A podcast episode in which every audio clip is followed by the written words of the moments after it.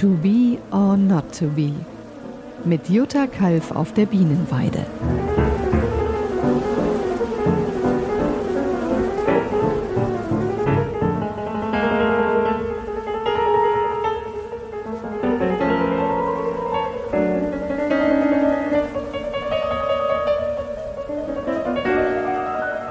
Hallo, ich bin Jutta Kalf. Ich bin Hobbyimkerin seit gut zehn Jahren, ähm, lebe mit 36 Bienenvölkern zusammen und freue mich, dass ihr heute dabei seid.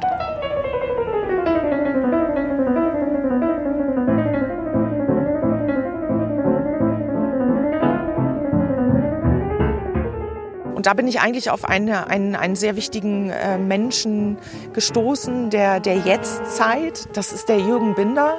Der ist der, ähm, der Leiter der ähm, Professor Ludwig Armbruster, Armbruster Imkereischule im Raum Schwäbisch Hall.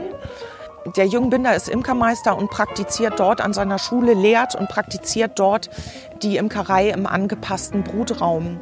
Das war für mich einfach eine völlig neue Art der Imkerei. Also in, in dieser Weise wird die Imkerei ähm, auf einem einzigen Brutraum praktiziert. Das heißt, man hat wirklich nur noch einen Brutraum, der größer ist, der aber einfach praktische Vorteile hat. Also man hat einfach das Bienenwesen in einem Nest, weil man äh, nicht zwei Zagen permanent auseinanderreißen muss. Und in diesem ne dieses Nest kann man sehr gut begleiten, indem man quasi links und rechts vom Brutnest sogenannte Schiede einsetzt. Das sind so Holzplatten oder können auch Styroporplatten sein, ähm, um quasi dieses Brutnest zu begrenzen und das Brutnest zu wärmen und äh, dem Brutnest oder beziehungsweise dem Bienenvolk immer genau so viel Raum zu geben, wie sie wirklich brauchen.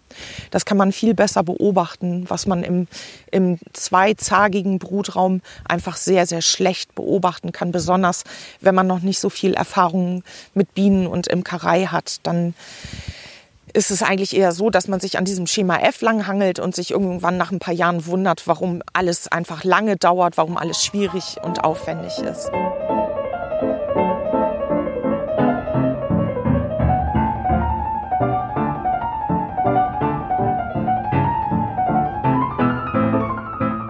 Das hat einfach immer mehr dazu geführt, dass sich die Praktiken meiner Imkerei einfach über die Jahre immer weiter verändert habe. Also sprich, es ist so, ich, ähm, ich schneide überhaupt keine Drohnenrahmen mehr, weil ich es für absoluten Quatsch halte. Ich ähm, arbeite nicht mehr auf zwei Brutraumzagen, sondern ich arbeite im angepassten Brutraum, auf einem Brutraum, weil es für das Bienenwesen einfach wesentlich natürlicher ist, als auf zwei Zagen, wo ich dann immer am offenen Herzen rum operiere.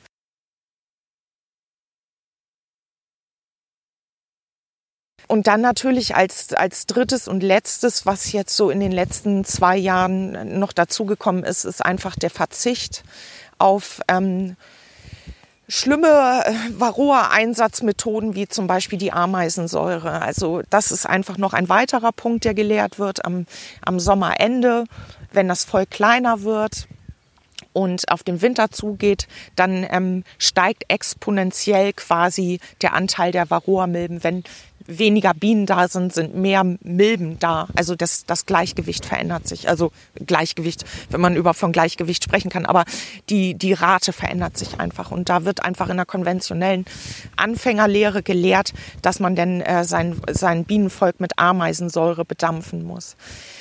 Wenn man das mal gemacht hat und ähm, die Kiste aufgemacht hat und seine Nase da reinhält, dann zieht man seine Nase sehr, sehr schnell wieder zurück, weil das ist, äh, die Ameisensäure ist eine Säure, die ist sehr scharf und ähm, das Atmen ist erschwert. Also das brennt und das ist ätzend für unsere Atemwege. Und wenn es für unsere Atemwege ätzend ist, ist es natürlich für die Bienen, die mehrere Tage in diesem in diesem Dampf leben müssen, einfach auch ätzend, im wahrsten Sinne des Wortes.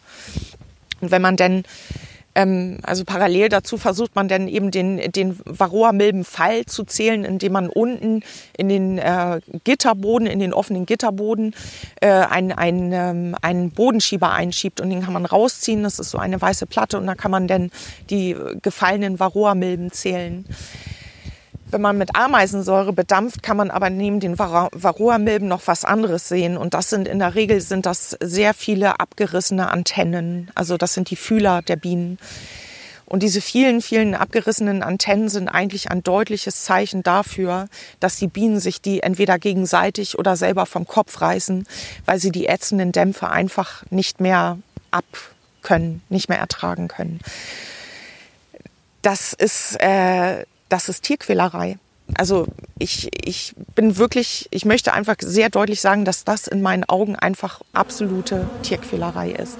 Und ich mich dagegen entschieden habe.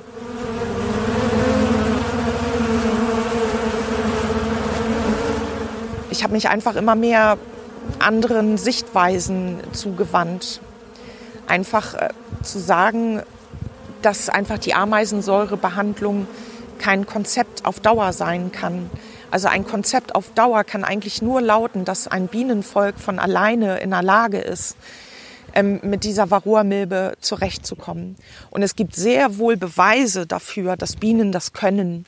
Also es gibt weltweit viele namhafte Wissenschaftler, wie jetzt zum Beispiel Thomas Seeley, ein amerikanischer Professor in New York, der sich schon seit über 30 Jahren mit äh, wildlebenden Honigbienenvölkern in, in Baumstämmen beschäftigt und äh, der einfach auch im Arnold Forest im Raume New York ähm, diese, diese Honigbienenvölker eben seit fast 30 Jahren beobachtet und eben einfach auch immer mehr mit seinen Studenten zu dem Ergebnis gekommen ist, ja, sie können sehr wohl ohne imkerliche Hilfe und sie können sehr wohl mit Varroa überleben.